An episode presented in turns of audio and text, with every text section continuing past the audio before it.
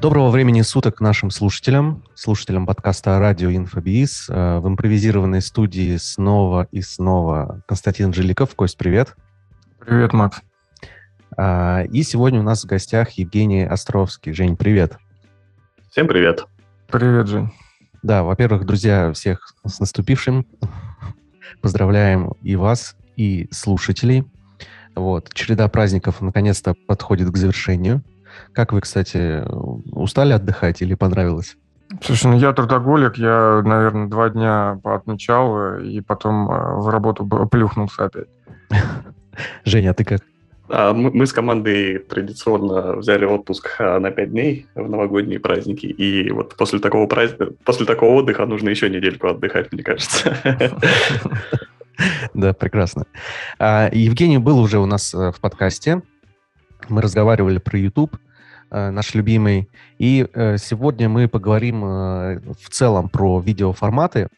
Насколько я знаю, Евгений провел небольшое исследование.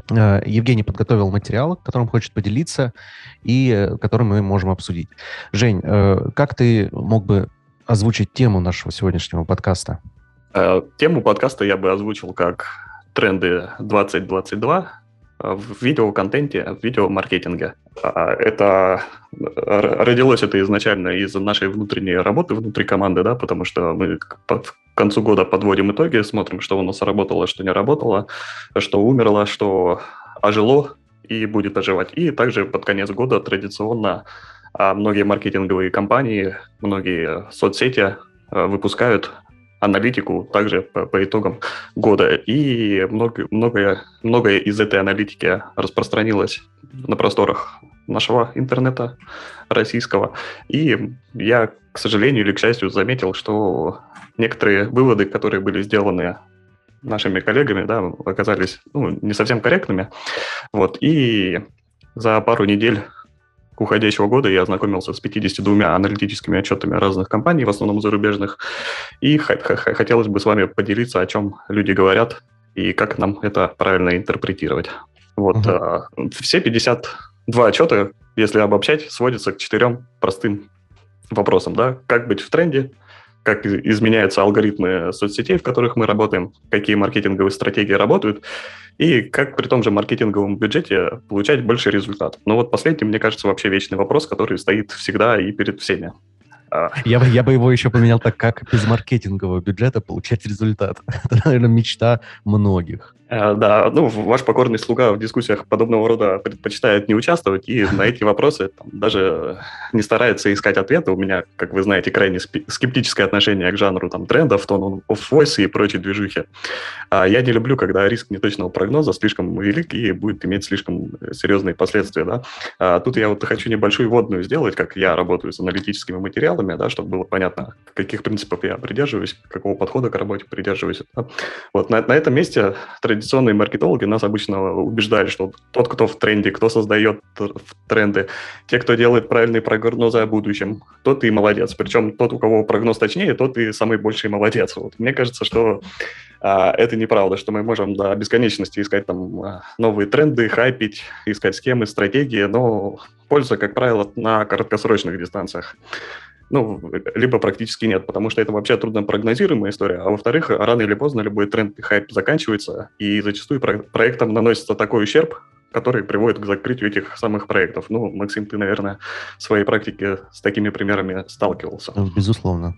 Да, и поэтому я убежден, что на рынке лучше всего тем, кто, кому удается быть примерно правым, да, то есть уловить вектор, куда все движется, и ничего не теряет, если а образ будущего оказывается вообще не таким, каким ожидалось. А зарабатывать деньги, несмотря на нежелание прогнозировать будущее и следить э, за трендами, можно за счет а, работы с вечными темами. Да? Как вы знаете, я адепт работы с органическим трафиком, и что может быть наиболее вечное, чем контент. А второй способ зарабатывать независимо от того, какой будет конъюнктура э, следующего года, заключается в том, чтобы не ориентироваться на краткосрочные полгода, год тренды потребительского, политического, медийного характера, а пытаться смотреть на ситуацию с высоты птичьего полета. А, грубо говоря, если мы выйдем на набережную, то определить на глаз скорость движения воды в реке у нас не получится. Ну, либо будет очень сложно. Но констатировать, что река течет в каком-то направлении и что это река, а не озеро, мы вполне можем. Да, Поэтому... если только мы не будем это делать 1-2 января сразу тогда река может и пойти в другом направлении. Да, и более того, она может стать озером. Да, вообще легко. Да, поэтому следить за изменением нарративов, то есть каких-то главных историй, которые там общество э, и участники рынка рассказывают сами себе об окружающей реальности, понимать логику, зачем и почему там применяются те или иные инструменты, это вот для нас, как для маркетологов, это крайне полезная занятия. И в этом контексте у меня нет необходимости там угадывать тренды, быть правым своих прогнозов, и мне достаточно быть примерно правым, да, то есть мы не делаем там миллион просмотров за три дня и не делаем там 100 тысяч подписчиков за четыре а, ролика, ну, мне вообще на просмотры подписчиков плевать, а, но при этом мы там с уверенностью асфальтового катка едем в том направлении, в котором нам нужно, да, и зарабатываем деньги практически без рекламных бюджетов, да, только за счет контента и создания этого контента. Вот, это коротко о том, как я работаю с аналитическими материалами и как вообще подхожу к процессу работы. Сейчас мне хотелось бы все-таки перейти к главной теме, да, что все-таки mm-hmm. будет в тренде у нас в ближайшее время. А первое, с чего хотелось бы начать, это про бренды и брендированный контент. А бренды в том виде, в которых мы их знаем, они уже уходят в прошлое. Да? То есть вот исследования показали, что для 81% людей а, брендированный контент в любом его виде – это негативный триггер. То есть наличие брендированного контента, идентики – это, по сути, равно рекламы, да, то есть а в чем это проявляется, в том, что, как мы это видим, да, один из самых заметных примеров это, что стали очеловечивать бренды, да, то есть вот я с вами сейчас сижу, у меня в окне баннер, где мужчина в рабочей форме с подписью Юрий, Юрий Николаевич, слесарь ТДСК. Угу. Вот, то есть мы, бренды уже понимают эту необходимость и подводят уже рассказанному тысячу раз human to, to human, peer-to-peer и прочее. Самый яркий пример – это, наверное, Йота с ее поздравлениями от сотрудников. Помните, да, вот эту чудесную рекламу? А, Кстати, вот она очень человечно выглядит, э, действительно, и хочется им верить, и э, ну, верится, да, по какое-то вот очеловечивание всего этого. Да, и вот они в свое время очень хорошо уловили этот вектор и, наверное, даже немножко опередили свое время, хочется сказать. Вот, как это для нас, для малого бизнеса использовать, да, в том, ну, для экспертов, как это использовать. Любой бизнес – это отражение владельца, да, и канал – это тоже отражение эксперта. Мы сейчас делаем ставку на личность со всеми ее там недостатками, убеждениями. То есть мы перестаем заискивать с аудиторией, перестаем делать демократию на канале, мы вещаем то, что мы считаем нужным и правильным, и при такой позиции э, зрители сейчас уже даже прощают откровенное хамство в сторону себя, а если при этом ну, человек выглядит цельный, искренним и с какими-то убеждениями. Ну, кстати говоря, по поводу хамства в отношении себя, э, я вижу большое количество примеров э, и контента на Ютубе, и в других соцсетях, где эксперт, э, либо лицо канала, автор контента может очень-очень грубо высказываться в направлении той аудитории, которая смотрит. Аудитория прям хлопает, улыбается, пишет комментарии. В общем, приходит как на прилюдную порку на просмотр контента. И ну, все устраивает. Да, но это ну, маленько... аудитория еще зависит, э, аудитория соответствующая. А, да, Максим тут маленько другую крайность затронул. Все, все-таки нужно не забывать, что весь наш успех мы имеем благодаря нашей аудитории, и уж прям откровенно а, поливать грязью, наверное, не стоит, но в некоторых моментах ставить на место особо ярких личностей и комментаторов, ну, наверное, стоит. Да, и вот как Максим говорил, я тоже там знаю таких примеров, когда там на голову можно пись-пись-пись делать там, и люди такие, только давайте нам больше, еще больше. сильнее и так далее. Следующий тренд – это про нативность и вовлечение. Вот, и тут вы мне, наверное, скажете, Женя, ну какой же этот тренд? Мы же с этим уже несколько лет а, бьемся, бьемся, и, к сожалению, так и не научились нормально работать, а тренд к сожалению или к счастью, продолжает эволюционировать. Да, вот тут хочется остановиться на том, как у нас эволюционировали рекламные послания, да, то есть то, как делалась вот эта самая нативность, то есть в самом начале, когда это зарождалось, это было прямое рекламное послание, когда мы озвучивали преимущества продукта, ну, самый яркий пример – это, наверное, реклама автомобиля. Вот это вот невероятный дизайн, оточенная управляемость, там, божественная Toyota, там, управляя мечтой, вот, и все такое. Это вот прямое рекламное послание. А следующим шагом был контент с прямым коммерческим позиционированием, да, то есть э, пример такого контента – это каналы на YouTube э, интернет-магазинов. Да, то есть, когда, по сути, YouTube или Instagram превращается в витрину, мы показываем контент и от, относительно этого товара, да, то есть какой-то, может быть, user experience и так далее.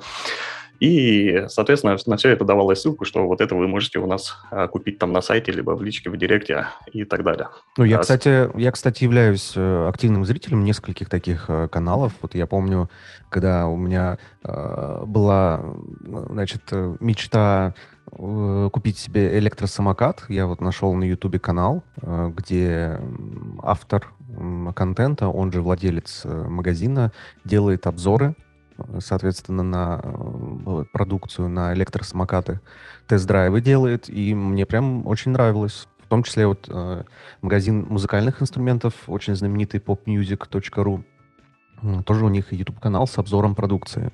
То есть, в принципе, мне вот как потребителю такой контент нравится. Э, в случае, когда я, конечно, э, активно выбираю и ищу да, то есть я не смотрю такой контент э, просто типа вечером перед сном, включил канал и смотрю подряд все обзоры. Нет, я пользуюсь таким контентом именно ситуативно. То есть когда мне нужно там какой-то новый микрофон для подкаста купить или еще что-то, я иду на этот канал и смотрю обзоры. Да, ты хороший пример привел, и вот твой пример, если позволишь, мы разберем чуточку дальше, когда мы будем говорить mm-hmm. про вовлечение и про искренность. То есть то, то, что ты говоришь, оно все имеет место быть, абсолютная правда. А, ну, здесь мы говорим про нативность именно, да, то есть как вот человека, который не находится в активном поиске какого-то продукта или решения, подтолкнуть к тому, что он должен, собственно, в этот активный поиск прийти. А, вот то есть мы, мы, мы рассматриваем ситуацию, когда условно я э, у меня не было идеи купить электросамокат, и вот как-то должен достучаться до меня контент нативно, да? То есть это да, не, прям, да, да. не прямой обзор самокатов, но как-то что-то я должен посмотреть, чтобы у меня появилась эта идея. Да, чтобы ты пришел к мысли, что, в принципе, электросамокат хорошая штука, да, и далее переходим на шаг следующий, ты находишься в активном поиске и уже смотришь, какой конкретный электросамокат тебе бы подошел. Я, я думаю, если бы на российском телевидении вышел бы э, видеосюжет, где президент нашей страны едет на электросамокате, это бы спровоцировал бы всплеск продаж. Да, особенно в Якутии в минус 40 Ну, ты знаешь, у нас тут в Москве при минус 15 в, в снег э, ребята, значит, э, катаются, доставщики, там, разных служб. Ну, у нас, например, вот минус 20, и я периодически вижу мотоциклистов, вот, что меня веселит, как да. водителя, особенно, когда ты зимой не ожидаешь его увидеть. А, а следующим шагом после коммерческого позиционирования это вот был нативный контент, э, с которым я, наверное, уже всем уши прожужжал, особенно своим клиентам, когда мы там с помощью инструментов пиара, пропаганды, фокусов языка заживали тезис о том, а, что именно наш продукт помогает решить там вашу проблему. А, на этом основан весь продукт placement в том виде, в котором мы его знаем, да, и мой любимый эффект Джеймс Бонда, что когда выходит новый фильм Бондианы, да, а, повышаются продажи Астон Мартинов, э, часов Омега и костюмов Тома Форда. Вот, то есть в таком... А сейчас перед нами стоит еще более сложная задача. В том плане, что традиционный продукт плейсмент уже потихоньку начинает уходить в прошлое, его уже начинают люди видеть, замечать, и наша задача не просто дать контент, а родить в голове у человека вопросы и мотивировать его самому приступить к поиску решения. И в результате этих поисков он должен прийти к выводу, что именно наш продукт, наше решение подходит именно ему. Вот такая многоходовочка как угу. получается. И в этом, конечно, для нас огромная сложность как для специалистов, потому что вот перейти, убедить людей перейти там с прямого коммерческого позиционирования на нативный контент, это всегда сложно, и для компании это всегда больно, потому что когда мы не трясем, мы не выбиваем, да, то есть на первом, первоначальном этапе у нас падают продажи, да, то есть некоторое время требуется на перестройку а, вообще всего маркетинга. И с этим есть, конечно, трудности. Ну, да, а, давай сейчас э, приведем пример. То есть, э, так как у нас э, основной наш слушатель это люди, связанные с инфобизнесом, то есть, да, э, продажа курсов. А если мы берем на примере там YouTube-канала, то стандартная модель, при которой там эксперт записывает 10-минутный ролик э, с полезным контентом и делает э, там один-два входа в воронку, где говорит, что а если вы хотите подробнее узнать об этом, mm-hmm. переходите по ссылке, регистрируйтесь на мой бесплатный мастер-класс, значит, э, там вы узнаете то-то, то-то, то-то. Сказал призыв эксперт и дальше. Ну, а про- теперь продолжим дальше. Mm-hmm. То есть вот эта э, история сейчас уходит, изживает себя, да, и на замену ей э, приходят совершенно другие призывы, даже, я так сказал, отсутствие призывов. Необходимо делать контент в самом видеоролике таким образом, э, чтобы прямых призывов, там, перехода по ссылке, регистрации не было, но при этом у человека появлялось желание, так, блин, такой крутой эксперт, такой крутой контент, ну-ка, пойду-ка я почитаю описание, может быть, там есть какая-то ссылочка. Угу. А вот то, что ты говоришь, да, это вот мы еще в феврале это обсуждали на мероприятии в mastermind е у вас, когда мы говорили, что прямой контент, э, прямое коммерческое позиционирование уходит, и надо делать вот как ты сейчас сказал. А вот то, как ты сейчас сказал, даже это уже маленько уходит в прошлое, и нам даже задача не заставить человека пойти в описание, да, в наше, чтобы он там посмотрел, а вдруг там что-нибудь интересное есть, а чтобы у человека вообще родились вопросы к тому, что у него есть какая-то потребность, что он должен как-то сам пойти искать решение. А, то есть мы даже на себя не должны в это внимание акцентировать, мы должны акцентировать внимание вообще на проблематику в целом и мотивировать его к поиску. И в результате этих поисков он должен прийти к нашему продукту. То есть еще более сложная задача стоит. Угу. И... Ну, это такое повышение осознанности получается, да, там осознание того, что у тебя есть проблема, и тебе ее надо решать.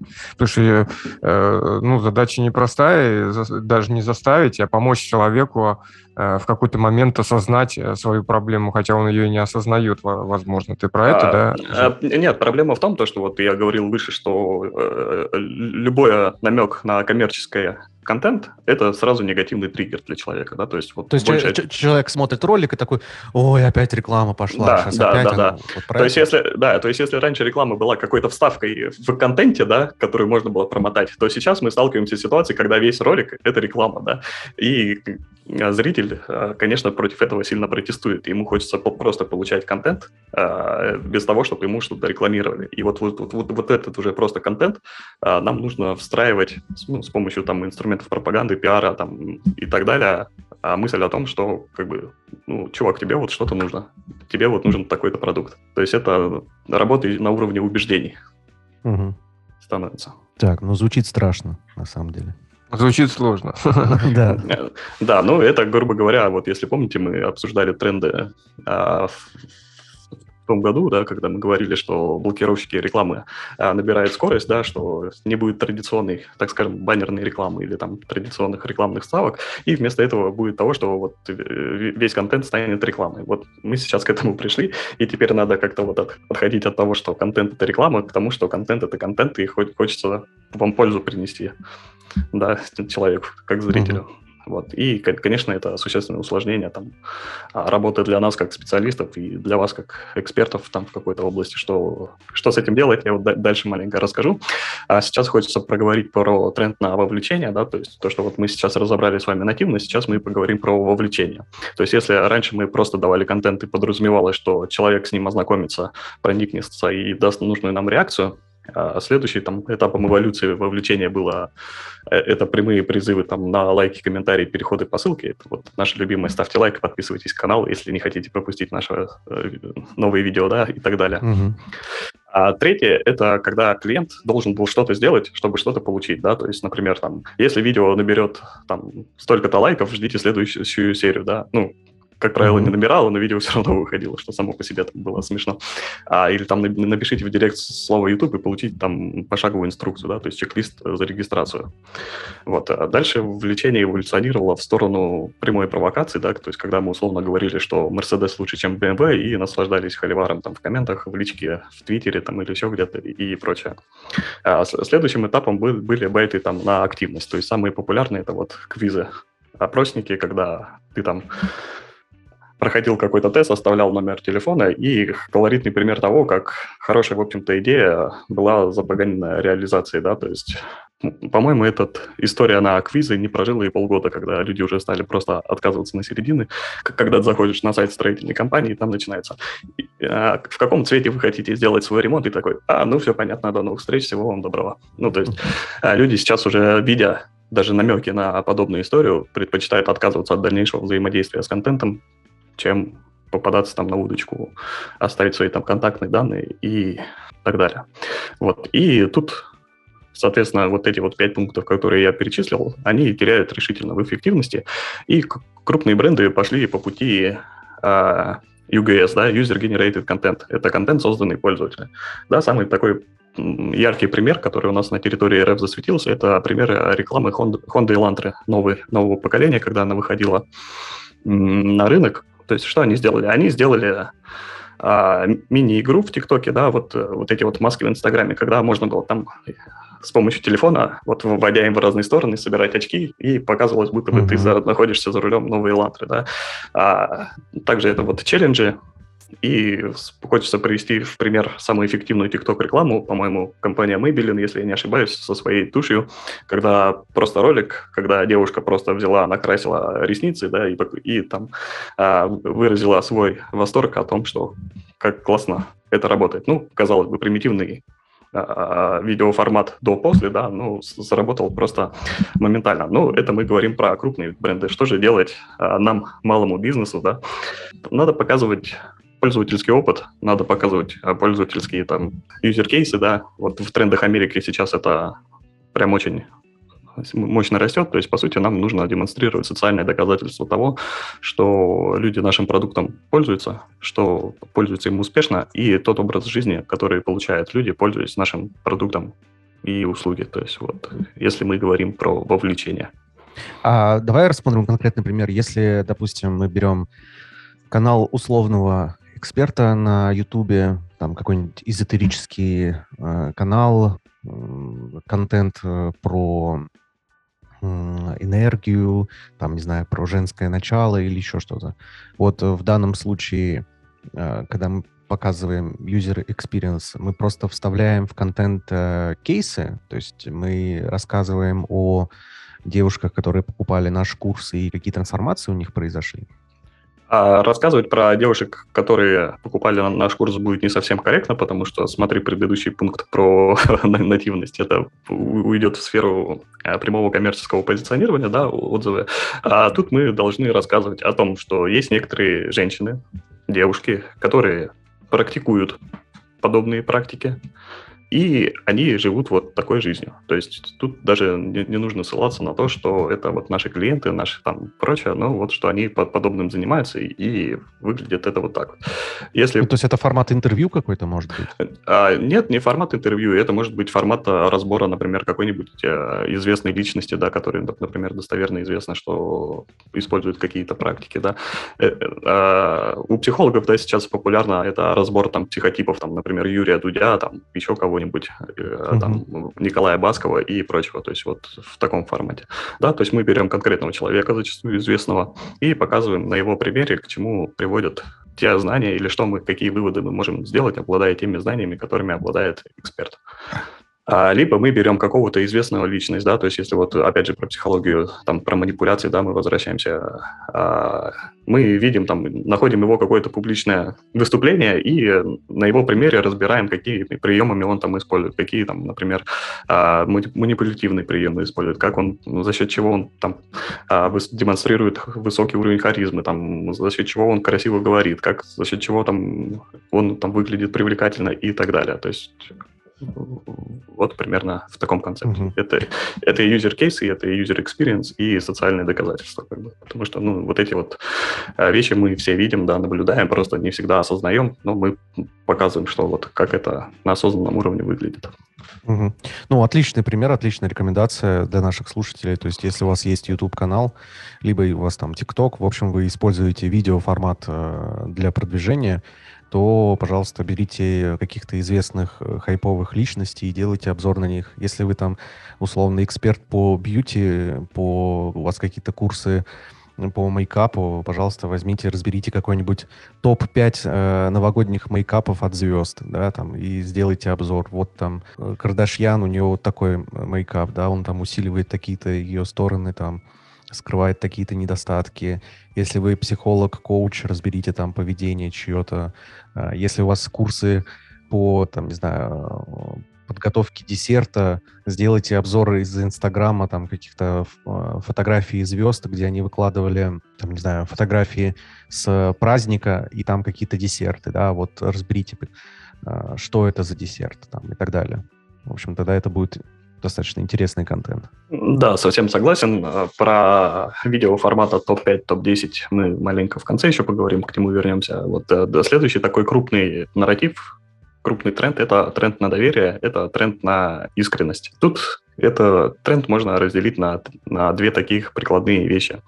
А, первая – искренность. Вот э, это моя боль как человека, который работает с, с людьми, да, с экспертами, потому что мы можем написать потрясающий сценарий, мы можем сделать потрясающие съемки.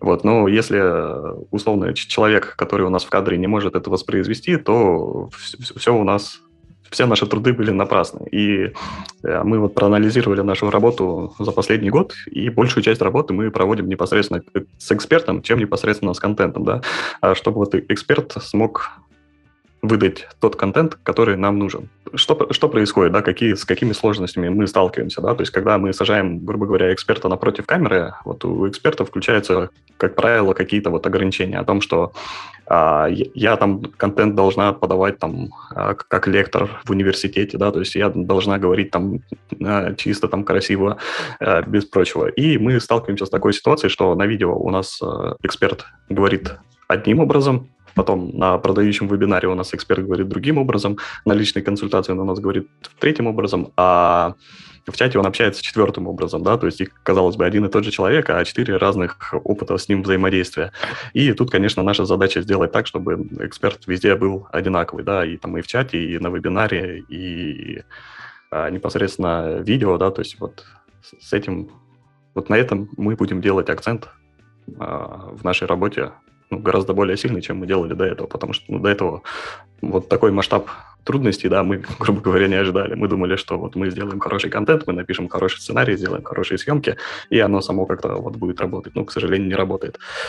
И угу. очень важна вовлеченность эксперта в процесс производства контента, да, то есть мы уже тоже наша личная боль, что если эксперт не вкладывается в производство контента, то рано или поздно проект будет обречен, да, что экспертности будет категорически не хватать тем командам, которые работают над контентом, а этот контент будет не конкурентен да, с тем с экспертом, который его озвучивает, да, то есть вот опять же мы на этих моментах теряем доверие, э, теряем аудиторию. Вот это первый момент, связанный с искренностью и доверием. А второй момент э, – это вот знаменитое «мы доверяем людям больше, чем брендам», и все аналитические агентства считают это главным трендом а, этого уже года. Однако в, в том виде, в котором мы его знаем, это вот практически мертвая тема, я сейчас объясню почему. То есть, э, ну, нам все, все аналитические агентства из рупора кричат, что сотрудничество с инфлюенсами повышает узнаваемость бренда, способствует лояльности и влияет на решение вашей а, ЦА. И в 2022 году такого контента станет сильно больше. Ну, самый простой пример – это когда блогеру дают товарный обзор, да, вот такого контента, да, что вот угу. сотрудничество с инфлюенсером. И тут э, хочется донести мысль о том, что зачастую путается теплое с мягким и причина со следствием, что про хороший товар говорят, что это хороший товар, и покупает его, потому что это хороший товар, а не потому, что его кто-то прорекламировал, да, то есть, ну, исключения из этого могут быть только товары из категории статусное потребление, здесь логики может быть не быть совсем, да, то есть, поэтому продукт должен быть всегда на первом месте. Сейчас же тенденция идет к тому, чтобы продукт заменить мнением, о продукте.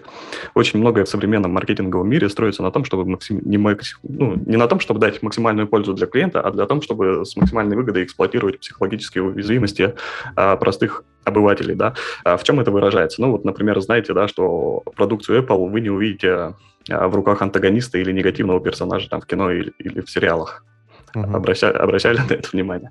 Вот, э, замечали ли вы, что хорошим тоном в обзорах считается говорить, что я купил товар на свои деньги, а что не это прислал какой-то спонсор? Uh-huh. Вот. Тут еще можно сказать о том, что традиционные маркетологов, ну, для традиционных маркетологов недопустима любая критика в сторону бренда, да. А тут вот можно провести колоритную ситуацию со Стилавиным, у него есть программа большой тест-драйв, uh-huh. возможно, слышали, и как-то он нелестно высказался о Мерседесе, и его перестали там приглашать на различные мероприятия от Мерседеса и давать там а, авто на тест-драйв, да, то есть перестал ли Стилайн от этого обозревать Мерседесы? Ну, типа, нет, не перестал. А вот негатива к бренду на ровном месте, по сути, добавилось из-за того, что маркетологи там, российского представителя там не потерпели там какую-то критику в сторону бренда, да. А, вот, поэтому контент типа user experience, да, пользовательский опыт, это наше все. Нам от него не уйти, но нужно тщательно продумывать содержание, потому что при одном и том же формате мы можем сделать как маркетинговую жвачку, да, так и отличный контент. Вот тут, наверное, нужно привести примеры, да, вот а, с user experience как это вообще работает. Вот 9 э, декабря на HBO Max вышел «Секс в большом городе». А 10, 10 декабря акции велотренажера «Пилотон» падают. Ну, потому что там была сцена, что один из персонажей просто умер от занятий на, вело... на велотренажере от сердечного приступа. Вот. И все, почти миллиард долларов убытка. И ну, ситуация смешная, да, абсурдная, да, то есть а, создателям фильма нужен был просто тренажер для конкретной сцены, да, чтобы показать. А люди связали, что все произошедшее с человеком на этом тренажере связано с самим тренажером, да, то есть вот на ровном месте э, бренд огреб проблем. А, опять же, хочется вернуться к нашему Мерседесу, да, который мы обсуждали, да. А, вот у них есть замечательные модели E и S-класс, да, казалось mm-hmm. бы, хорошие, хорошие машины, однако а, простые люди их практически перестали покупать. А почему? Потому что вот Ешка, Е-класс и С-класс стал намертво ассоциироваться с таксистами. Да, то есть, когда мы вызываем условный бизнес, да, Яндекс Бизнес, то к нам приезжает, как правило, Мерседес С-класса. Когда мы вызываем там а, Бизнес Плюс, да, то к нам приезжает С-класс. И вот человек, который покупает Mercedes S-класса для себя, чтобы ездить там на заднем сидении наслаждаться жизнью, тут же получает клеймо не успешного человека, а человека, который ездит на такси. Да, не говоря уже о том, чтобы купить там S-класс а, в личное пользование и самому садиться за руль, потому что клеймо таксиста и клеймо водителя моментально, да, и казалось бы, вот вся, весь флер а, престижности, весь флер элитности, да, вот растворился на, ровном месте, да, казалось бы. Ну, вот user experience, да, то, что а, таксопарки покупают E-класс, так, таксопарки покупают S-класс для того, чтобы предоставлять услуги по извозу. Вот такой пример того, как user experience влияет на то, как пользователи воспринимают ваш бренд, вашу услугу. Тут же хотелось бы на про, на тренде про искренность и добавить еще про тренд на персонализацию. Да? То есть мы уже, наверное, обратили внимание, что сами по себе курсы уже, по, сути, не имеют никакой ценности, потому что курсы сливаются, курсы там расшариваются. Ну, никто от этого, если ты хоть сколько-нибудь успешен а получаешься, то тебе этого не, не избежать. Твои курсы там непримерно насольют и прочее. Поэтому важно важен именно не сам эксперт, а доступ к его экспертизе, да, поэтому очень важно выстраивать а, комьюнити, да, вокруг своего продукта, общение живое там, в телеграм-чатах или там, в, в, в чатах по подписке а, в формате мастер-майнда, да, то есть мы вот возвращаемся к тому, что тренд а, на подписке, он будет расти. В, в, в прошлом году мы с вами делали акцент, что э, этот тренд есть, что хороший контент уходит в подписки. Сейчас мы наблюдаем просто взрывной рост контента по подписке, да, то есть основное это, конечно, аниме, кей-поп, и сюда же еще можно добавить контент, который not safe for work, да, то есть эротика банальная.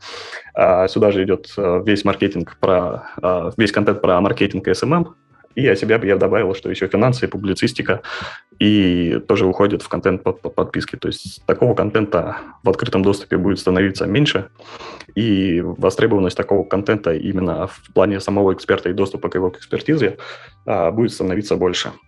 Это тоже можно использовать в своих целях, чтобы не, не курсами едиными, да, а вот именно тем, что делиться а, своей экспертизой с людьми на каком-то формате периодической оплаты, так скажем.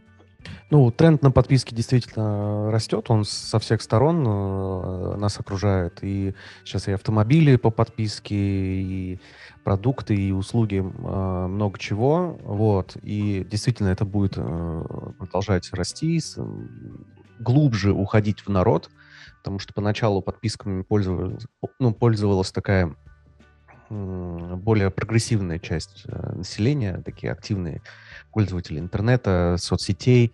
А, сейчас будет это уже проникать а, все глубже и глубже. Я вот все жду, когда какую-то универсальную подписку сделают. На самом деле у меня с подписками э, такая личная боль. У меня там подписка на Netflix, подписка на Яндекс, подписка на Apple Music, а, там еще подписки на всякие э, музыкальные, технические вещи. И когда ты садишься посчитать все вместе эти подписки, там тысяч под 5-6 получается совместно везде. Вот. И, конечно, такие как агломерации получается отдельно. Вот здесь у тебя подписки э, с таким контентом, здесь вот с таким, здесь с таким. Я думаю, что, ну это так, мое предположение, что все дойдет до определенного пика, а потом э, большие дяди, большие бизнесы начнут поджимать эти все подписки под себя и собирать их воедино в какие-то универсальные. Сейчас, например, э, вот э, и в игровой индустрии это тоже наблюдается. За игровой индустрией я тоже плотно э, слежу. Вот есть, например, такая знаменитая подписка Game Pass у Xbox, где ты там получаешь доступ по подписке к большой библиотеке игр. И потихоньку Game Pass начинает под себя забирать подписки других игровых изданий, там Ubisoft, Electronic Arts, ну это такие большие игры, игроки на рынке, и они своими деньгами просто скупают все подписки под свое крыло, под, под единое. Я думаю, что это тоже будет наблюдаться и в других э, направлениях. В инфобизнесе тоже это, на самом деле, если внимательно так приглядеться, тоже происходит, когда ну, такой первый шаг был маркетплейсы, да, то есть э, мы сначала все отде- по отдельности продавали свои продукты, потом на рынок э, начали заходить маркетплейсы, и сам GitKurs сейчас маркетплейс свой э, форсит. Да, теперь осталось, чтобы появился еще кто-то больше, больше кто-то больше GetCourse а, кто-то больше, э, значит, э, всяких GeekBrains ов, э, Skillbox ов и соберет это все в какую-то единую э, инфоподписку. Я думаю, что в этом направлении будет двигаться. Да, ты абсолютно прав. Э, э, только у нас маленько взгляд отличается. Я думаю, что это будут все-таки какие-то больше агрегаторы, да, чем крупные дяди. А ты на примере из игровой индустрии. И тот, и другой вариант валиден, и, конечно, не будет того, что вот у тебя там миллион подписок, да, и тебе за каждый нужно в отдельности следить.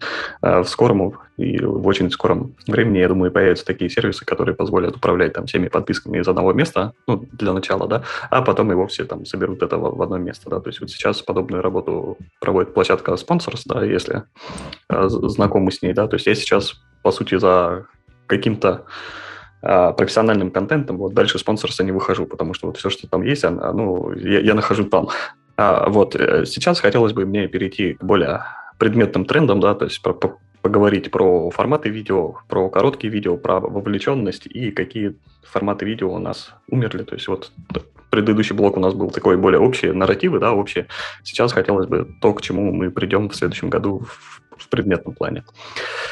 А первый момент, что парадоксальная довольно история, что вовлеченность у нас упала, вовлеченность в видео на YouTube у нас упала на 30%, но при этом мы наблюдаем а, рост средней продолжительности просмотра. Вот э, здесь хотелось бы отметить то, что мы уже обсуждали с нашими клиентами, что у нас есть определенные KPI, которые нам позволяют говорить о том, что видео в целом получилось качественное, да, то есть основываясь на аналитике удержания. И в этом плане это приведет к тому, что KPI будут э, более строгие, да, то есть простой пример, что в первые 30 секунд нас должно было смотреть 70%, э, то сейчас 70% это средний уровень по больнице. И если мы хотим говорить о своем контенте, что наш контент хороший, а, то KPI должен быть строже. То есть мы здесь уже думаем о том, чтобы поднимать KPI там, до 80%, а то и больше до 85%. Жень, а скажи, вот ты в начале э, сейчас сказал о том, что вовлеченность в просмотр на 30% упала, при этом глубина просмотра выросла. Я сейчас, ну, видимо, после праздников это путаюсь. У меня но... тоже когнитивный диссонанс. Да, да, но в чем отличие этих параметров? То есть как, как может упасть вовлеченность просмотра видео, при этом увеличится средняя глубина просмотра? А, вовлеченность, э, грубо говоря, мы измеряем в процентах, да, то есть вот этот график на YouTube, график удержания, это, по сути, является вовлеченность, то есть в какой момент мы теряем зрителя, то есть в среднем mm-hmm. зритель у нас стал уходить на 30% реже, ой, на 30% чаще. Но при этом средняя длительность ролика, она возросла. То есть тут такой, ролики стали длиннее, и смотреть их стали меньше. А, вот ты о чем. Я подумал, что именно глубина просмотра стала больше, но увлеченность уменьшилась. Я думаю, как так возможно? То есть э, на Ютубе стало больше контента э, длинных роликов? Да, с длинным роликом тут вот э, пошел такой мощный тренд, который я всячески одобряю на такие мон- монструозные фундаментальные работы, которые там длятся по часу, по два часа, а то по три и четыре часа. Да, то есть э, первопроходцам, наверное, тем, у которых реально это вот получилось в таком прям успешном формате, это Стас Асафьев а, с его документалками про автомобили. А, там про то, как упал Детройт, про экологию и нефть у него были такие длинные, монументальные. И как бы все понимали, что формат документальных э, фильмов, он в принципе работает, да, или там спецрепортажи, да, как вот редакция делает. Но никто не понимали, ну, никто не понимал, как это делать. Вот при, пришел Стас, Стас, грубо говоря, сделал, и все такие, а, вот так это нужно было делать. Все, поняли, и все начали вот пилить а, длинные видосы. Поэтому у нас образовалась такая парадоксальная ситуация, когда у нас популярен контент там до 1-2 минут, да, то есть это контент Stories, Reels, TikTok. У нас э, популярен формат а, среднего ролика, да, который мы на, на YouTube там условно до 10 минут, там 5-10 минут, там, может быть 12 минут. Потом у нас большая пропасть, которая практически нахрен никому не нужен контент, и э, длинные там монументальные видосы от часа и длиннее. Вот примерно такая история. Вот три формата, которые сейчас люди готовы смотреть. Вот почему из этого выпадает формат, там, условно, там, от 15 там, до 40 минут, вот мне, если честно, непонятно. Казалось бы, он способен совместить себе плюсы и коротких видео, и плюсы длинных видео, но вот, к сожалению, получается, что он пока остался не при делах. Ну, тут а... хотелось бы сказать, что все-таки формат э, видео там от часа, который, по сути, является э, документальным фильмом, да, каким-то сюжетом, это, это очень непростая работа. Это работа уже такого журналистского уровня. Да, да, то есть здесь не получится вот по два раза в неделю такие ролики пилить. это вот прям такие очень мощные монументальные труды, конечно, которые требуют больших затрат. А насколько такой формат вообще может работать именно для эксперта? То есть насколько такой формат сможет э, конвертировать э, в уже там в регистрацию на тот же автовеб или в покупку в продукты. А... ну, потому что, как правило, такие документальные э, фильмы, ну, они делаются на как, ну, как правило, на какие-то, ну, достаточно либо широкие какие-то темы, да, то есть если мы возьмем там формат э, редакции с ее спецрепортажами, там угу. именно спецрепортажи, они про ситуативную какую-то историю, да, там угу. что-то произошло, резонансное событие, они сделали а, спецвыпуск. Если это обычный а, выпуск а, большой редакции, то он тоже на, он, он на какую-то более вечную тему, на какую-то проблемную тему. То есть а, в моем представлении вот такие документальные фильмы очень хорошо работают на какие-то прям острые темы. Да, но вот как, например, а, эксперту там, по отношениям связать это, да, как, как в этой нише сделать а, документальный фильм? Ну, вот здесь хочется привести в пример Евгению Стрелецкую с ее монументальным трудом «Как самостоятельно выйти из депрессии». Там часовое, по-моему, видео вот, и оно под, под этот формат тоже прекрасно попадает, что это практическое руководство, как сделать свою жизнь лучше, да, там, и часовое видео, где она подробно рассказывает а, о том, какие шаги должны быть, как, ну, что нужно сделать для того, чтобы выйти из депрессии. А, но это такой... все-таки ближе к формату лекции, ну, на мой взгляд. То есть это больше такая, ну, лекция на Ютубе я ну, ну, документальный фильм это же тоже, по сути, лекция. То есть мы какое-то историческое событие рассказываем, мы рассказываем, как э, быть ее. Поэтому я, наверное, не совсем корректно сделал акцент на слове документальный фильм, да, или там на слове специальный репортаж. А правильно было бы сделать акцент на том, что просто длинное видео, в котором очень подробно разобрана какая-то тема. Ну которую... да, та, та, та, так звучит более понятно, потому что в документальном кино для меня лично гораздо просто больше инструментов э, выразительности, да, там и видеоряд работает, и э, ну, очень много элементов. Все-таки у Евгении это такая классическая лекция с говорящей головой, Просто Евгения берет э, своим обаянием. Э, мне кажется, вот такой личный секрет Евгении Стрелецкой, это вот ее обаяние плюс те страшные термины, которые она озвучивает. И вот когда ты видишь, где, как они соединяются, вот это обаятельное лицо плюс страшные психологические термины, вот это очень смотрится забавно и интересно. Если бы вместо Евгении сидел бы э, профессор с десятью диоптриями на глазах, да, и с умным видом и таким такой холодностью, да, с таким холодком рассказывал бы эти термины, это было бы скучно, никто бы не смотрел. А, это даже Лобковского посади, и да, все даже... равно другой эффект будет. Да, да, да. А здесь, когда девушка красивая, милая и такие жесткие термины, это очень прикольно. Да, ну, и, на мой взгляд.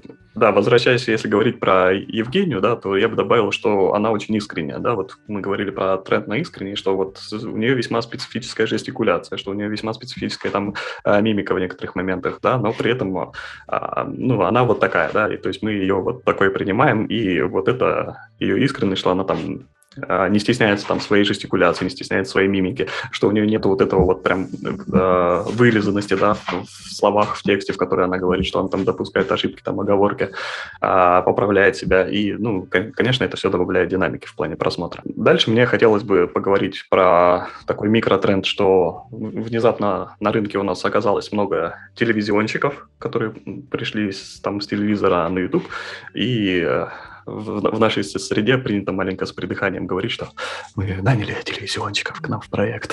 Uh-huh. А, а, и тут, конечно, хотелось бы все-таки людей предостеречь, да, что я, конечно, со всем огромным уважением отношусь к телевизионщикам. У них э, мощные их там а, хард-скиллы, которым там любому YouTube-специалисту можно позавидовать по съемкам, по оборудованию и прочее. Они там дадут э, простому специалисту большую фору, однако все-таки э, разница в контенте а в телевизоре и в YouTube, она принципиально разная. Вот, к сожалению, не все телевизионщики пока умеют а, в YouTube и чаще всего пытаются те телевизионные форматы а, принести в YouTube без оглядки на то, как а, эти форматы работают на YouTube, да. То есть в чем, в чем принципиальное отличие, да, что а, телевизионный контент, он врывается в наше личное пространство, когда мы его включаем. На YouTube мы все-таки имеем возможность под свой вкус, под свое выбирать тот контент, который мы хотим видеть в данный момент времени, а не то, что а не, грубо говоря, из то, что нам предлагают или навязывают mm-hmm. да, на телевизоре. То есть это вот ключевое отличие, и его нужно учитывать. Также хотелось бы отметить, что в прошлом году я говорил, что крупные команды стали уходить там, в собственные проекты, в личные крупные крутые команды стали уходить в подполье, да, что стали недоступны ни обучение, ни возможность попасть к ним на ну, на консультацию или там на ведение, то сейчас мы видим обратную историю, да, что э, люди стали обратно выходить на, на рынок, да, что без а, какой-то выборки все-таки не получается вести собственные проекты, что нужно смотреть, что происходит в целом на Ютубе, и желательно по большой выборке, да, то есть если у тебя там 2-3 канала, то, к сожалению, ты очень быстро потеряешь свою экспертизу и, грубо говоря, не будешь понимать, а что вообще на Ютубе происходит. Поэтому для таких, ну, для практически всех команд, для всех агентств, там, набор новых клиентов стал практически, ну, вопросом профпригодности. Вот. И для потребителей, да, наших, наших услуг это, конечно, плюс, потому что упала стоимость на услуги, да, то есть если в, в том году а, стоимость там средней команды была там в районе там 300-400 тысяч рублей да, в месяц за ведение канала, там, создание контента, то сейчас там за 150-200 тысяч да, можно найти крепких среднячков, которые будут делать ну, явно не хуже, да, и, и новичка сейчас можно найти там условно за 50-70 тысяч, который вот только вчера а, курс закончил, еще год назад он там стоил 100, 100 120, 150 тысяч рублей. Вот такая минутка ну, рыночек порешал, что называется. Возвращаемся к форматам. Хотелось бы маленько поговорить про Инстаграм. Да, тут было монструозное исследование про сторис в Инстаграм, и ключевое из них это то, что э, количество сторис на крупных каналах увеличилось почти в два раза. Вот если мы возьмем количество сторис в зависимости от размера профиля, то можно, грубо говоря, выделить две тенденции от нуля до 50 тысяч подписчиков и от 50 и больше тысяч подписчиков на профиле. И вот а, те команды, которые, те, те профили, у которых больше 50 тысяч подписчиков, увеличили количество выпускаемых в сторис почти в два раза. А, и... Прогревы, прогревы, прогревы. Угу, да, бесконечные да, прогревы. Да, и это вот наши любимые танцы, э, про которые все, все любят говори, говорить. И мне кажется, что вот, ну, естественно, эта информация быстро распространилась по нашим э, российским площадкам, да, с посвященным маркетингу, и все начали говорить, вот, делайте больше сторис, большее количество сторис повышает охват. Ну, не, совсем а, корректно, на мой взгляд, потому что в этом же э, исследовании дальше пишется, что основное вовлечение происходит на первые пять сторисов. То есть на первые, первые пять видео, которые человек смотрит. Дальше э, падает просто в катастрофических количествах удержания, и как бы большое количество сторис не приносит того результата, который она могло бы приносить. Вот. А, я, если честно, зная, как работают в крупных компаниях маркетинговые отделы, примерно представляю, почему вот произошло резкое увеличение количества сторис. Да? Как вы знаете, вы, наверное, сталкивались, что вот теряется эффективность прогревов там на длинные дистанции, что теряется эффективность а, там лид-магнитов, входов в воронку, да, что лиды дорожают, а, охваты падают, и так далее. И увидев простую закономерность, что количество охватов и количество сторис, маркетинговые отделы решили, а давайте будем пилить больше сторис. Ну, нет, к сожалению, не, не, не сработает, и мне кажется, в этом есть фундаментальная ошибка, когда качество пытается заменить количество. А с точки зрения маркетингового отдела какой-нибудь крупной компании, решение прекрасное, решение не имеет практически минусов с точки зрения а, на, нас как малого бизнеса, нас как экспертов, которые сами что-то пытаются делать. Ну, я все-таки на то, чтобы делать акцент на первых пяти сторис в день, да, или на коротких видео. Вот. И короткие видео этого, ну, есть такое фундаментальное непонимание от клиентов своих часто. Я вижу, что что, что снимать в коротких видео? На самом деле снимать все то же самое, что вы снимаете в длинных видео, просто сжимать это в, в более короткий момент. То есть если мы, грубо говоря, за 10-минутное видео можем рассмотреть три разных вопроса, то в минутное видео мы, соответственно, можем там рассмотреть один вопрос. А следующий формат, про который хотелось бы поговорить, это форматы топ-5, топ-10, топ-15 и вся, всяческого рода а, топы. К сожалению, вот такое грустное событие, что такие форматы уже, к сожалению, мертвые, нуждаются в существенной переработке. Потому что все, все чаще мы видим такую историю, что мы а, называем ролик топ-5 там, вещей для спортбайка какого-нибудь, и мы видим, что люди просто проматывают, смотрят какие-то топ-5, 5 вещей посмотрели, а при этом какое-то пояснение к ним, какую-то аргументацию они не смотрят. То есть сейчас я всех призываю от такого формата а, воздерживаться и делать видео, посвященные одной какой-то вещи, одному какому-то вопросу, и не заниматься агрегированием каких-то больших материалов, да, вот под рейтингом топ-5, топ-7. Вот в целом на этом у меня примерно все. Супер, Жень, спасибо за подробную аналитику, спасибо за мнение. А, у меня вот такой вопрос. А, смотри, мы затронули тему увеличения длительности э, роликов да, на, на YouTube. Э, когда все превращается в шоу, в длинные ролики, в документалки, в общем, такие э, форматы. При этом у нас э, на, на другой стороне интернета короткий формат, да, тиктоки и прочее.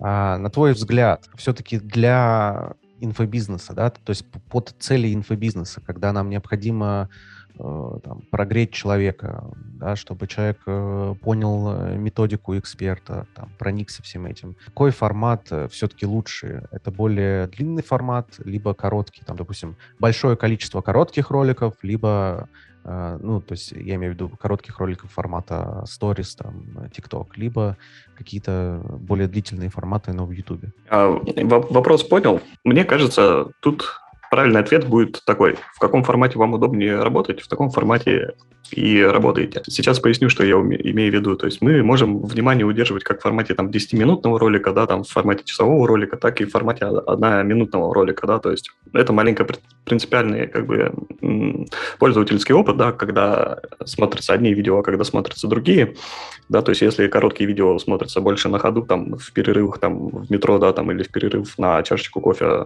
Э, на, на обеде, да, это один формат. Если мы говорим, что все-таки для прогрева, то, конечно, лучше работают длинные ролики, да, и чем длиннее ролик, тем лучше он работает. Объясняется это проще. Чем больше мы внимания чему-то уделяем, тем больше привязанности мы к этому испытываем, да, то есть если мы, нам удается удерживать внимание на протяжении 10 минут, то в плане доверия, в плане прогрева это, конечно, сильно лучше, чем один короткий ролик. Угу. Вот. Угу. Дополню маленько, да, что но в плане трудозатрат тут хотелось бы, почему-то бытует ошибочное мнение, что как короткие ролики создавать проще, типа бери там и записывай там чуть ли не ванны на ходу там а, и под одеялом, но нет. Уровень трудозатрат на создание короткого ролика и на ролик на 10 минут, он примерно одинаковый. Ну, с этим я тоже согласен. А, Жень, скажи, вы на своих проектах, э, на клиентских проектах тестировали формат э, Shorts? Да, формат Shorts мы тестировали, и какой-то пользы для экспертного контента мы, к сожалению, не увидели. Да, растет количество просмотров, да, может расти количество подписчиков, но, к сожалению, вот дальше эти подписчики не конвертят никуда. То есть они следующее действие не совершают и зачастую переходят в разряд, вот как мы называем, мертвых подписчиков, да, которые на канале как бы есть, но ничего они не делают. А конверсии в переходы крайне низкие, конверсии в, в оплаты еще ниже, соответственно. То есть, ну, можно ли раз... сказать, что э, зрители формата Shorts и зрители формата э, обычных роликов на YouTube это два разных зрителя? Хороший вопрос, хороший вопрос. Я думаю, да, я думаю, да.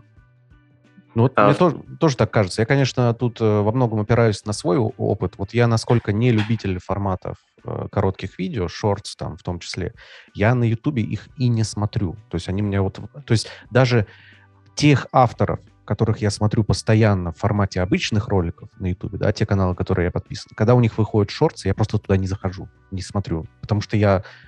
Э, ну, у меня есть убеждение, э, что коротком видео я там ничего полезного не посмотрю у них. Вот когда у них выйдет полный ролик, вот его я точно посмотрю. Ну, не, не все форматы возможно упаковать в формат шортс, да, то есть, ну, невозможно медицинский контент упаковать в формат шортс, хотя некоторые пытаются там с разным переменным успехом.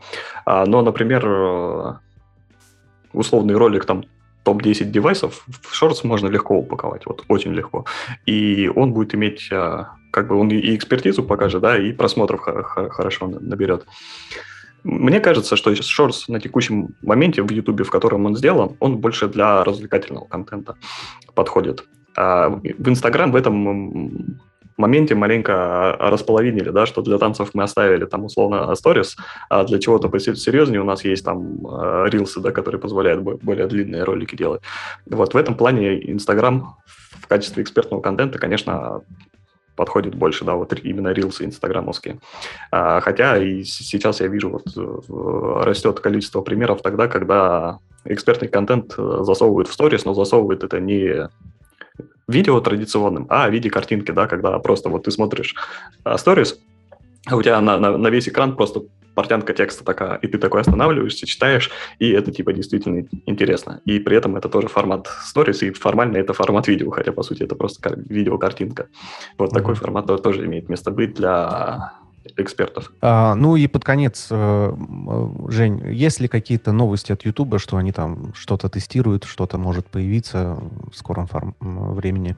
А, из интересного сейчас тестируется мульти язычность, то есть мы можем на одно и то же видео загружать разные языковые дорожки, не субтитры, а прям звуковые дорожки. Угу. грубо говоря, делать а, свое видео там, в переводе на английский, испанский там, или еще, еще на Ну, вот это прикольно.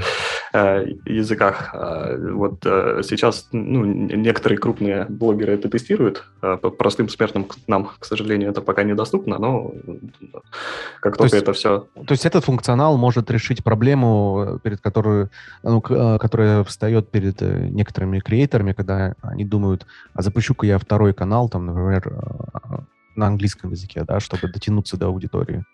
Да, ну, да, да, и это можно будет сделать. Ты снимаешь одно видео, ну и при этом записываешь две аудиодорожки, одну на русском, другую на английском. Ну, вот пока из, из той внутрянки, что я вижу, работает пока кривовато, да, то есть если у тебя основная аудитория русскоязычная, то добавление а, английской аудиодорожки аудитории не добавляет, к сожалению. Ну, я думаю, что это вопрос времени, когда алгоритмы под это дело докрутят и покажут, как это будет. Там еще есть некоторые моменты с, с аналитикой, когда хотелось бы, чтобы была раздельная аналитика на то, как, какая аудитория как смотрит, да, что типа как смотрит mm-hmm. русскоязычная аудитория, как смотрит англоязычная аудитория. Ну, это тоже будет, да, круто.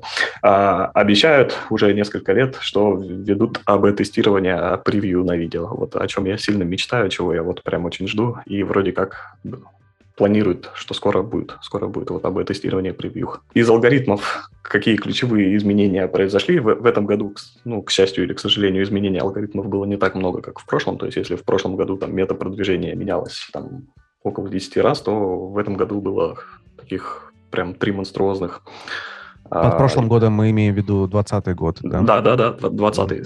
Записываем-то мы уже в 22-м. Да, да, да, я, я все еще не могу привыкнуть. ключевые изменения, то есть э, YouTube ориентируется на мифический показатель удовлетворенности пользователя. То есть они пытаются убрать все-таки привязку к длине видео, которая была раньше, и хвосты, которые тянулись а, до сегодняшнего момента. То есть они смотрят типа показатель удовлетворенности пользователя, да, то есть если мы на конкретные маркетинговые а, штуки, ну, термины переводим, как, как это измеряется, вот мне пока не ясно. Но становится ясно, что они ориентируются все-таки на вовлечение в первые, там, часто встречается в материалах, что первые 5 секунд имеют значение для вовлечения, и первые 30 секунд, про которые мы уже там несколько лет да, говорим, что типа вот, акцентируйте на это внимание. Сейчас вот все-таки более строгие KPI в этом плане будет, и что первые 5 секунд они становится еще более важной, чем раньше. А следующий момент это связан с тем, что изменилось э, формат аналитики, да, а, что изменился формат а, аналитики, то есть там убрали похожие там и рекомендации как, как таковые, да, то есть а раньше было, отмечалось, что есть прям похожие, сейчас этого нет, сейчас все это попало под функцию выбора контента, и главная страница, и похожие и так далее. А рекомендации также остались отдельным пунктом, и они сейчас по-разному учитываются. Ну, такое незначительное изменение, которое, в принципе, подвело ну, ну это, это было логичное изменение, на самом деле. Единственное, что сейчас как бы не совсем понятно, то есть смотрят тебя с главной страницы или все-таки с вида под подписки. Вот теперь приходится больше внимания уделять именно погружению э, в аналитику, да, глубже нырять, разбираться. Но принципиально тут Э, не изменилось. Да? Все-таки э, YouTube считает, что формат рекомендаций важнее, чем главная страница. Некоторое время было наоборот, главная страница считалась более важной, чем рекомендации. Ну, такие технические больше изменения. И последнее изменение, которое важное стало, э, раньше у нас была глубина просмотров, да, как о том, что видео, сколько видео подряд смотрит наш средний зритель, а потом от этого параметра отказались, убрали его из аналитики совсем. Сейчас вернулись к показателю, который показывает количество возвратов к, к вашему контенту, да, то есть а, не глубина в, в традиционном смысле, да, то есть тут не считается не ролики подряд, которые смотрели, а, грубо говоря, вот человек посмотрел ваш ролик, а потом ушел с Ютуба, и с какой вероятностью он возвращается снова к вашему каналу, да, вот, вот такой показатель сейчас ввели. И это интересно, да, смотреть, какие ну, для нас, как для аналитиков, да, и как для создателей контента, а, стало понятно, какой контент заставляет людей возвращаться к нам на канал. Супер важная информация, которую мы сейчас полноценно используем в своей деятельности, в своей аналитике. Жень, спасибо большое за аналитику, за новости. Я думаю, что каждый слушатель почерпнет что-то для себя. Спасибо, Жень, большое, да, было очень интересно. Ну что, мы тогда желаем всем освоения, значит, э, видеоформата, вот. Если вы еще видеоформатом не пользуетесь, то вы точно упускаете очень много возможностей для вашего бизнеса. Неважно, где вы этот видеоформат можете использовать, на YouTube, в ТикТоке, в Инстаграм, где угодно, но точно вам нужно его использовать. Желаю, чтобы у вас это в новом году получилось. Ну что, ребят, спасибо за подкаст. Жень, спасибо. Кость, спасибо. Спасибо, И да, спасибо. До встречи в следующих эфирах. До встречи, спасибо.